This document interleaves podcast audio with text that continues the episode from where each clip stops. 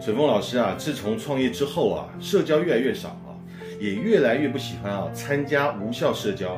我也不相信什么上流社交。我认为啊，当我没有价值的时候，我跟谁社交啊，谁都不会理我。当我有了价值啊，别人自然会看到我，会主动来接近我。我就跟你讲一个很简单的道理。二十年前啊，我是白天上班族的时候啊，当时还斜杠投资了一家夜店啊。之后啊，因为夜店另外一个股东啊账乱做啊。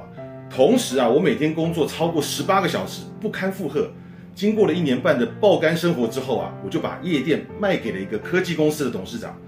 后来啊，我自己创业之后，我跟这个董事长啊还有继续联系，但交情明显变淡。他看我的眼神啊也明显不同。因为过去啊，陈峰老师啊白天是知名通路的大主管，位高权重，万商敬仰，外加兼职夜店老板。创业后的陈峰老师啊，就是一只啊在地上慢慢爬的小蚂蚁啊，原本被人仰望，后来被人家俯视，直到疫情结束之后啊，对方才恍然大悟，开玩笑的说：“哎呀，陈峰老师，你赚钱啊都不找我，你的短视频很红啊，我们一定要叙叙旧啊。”我们才又开始了正常的往来联系。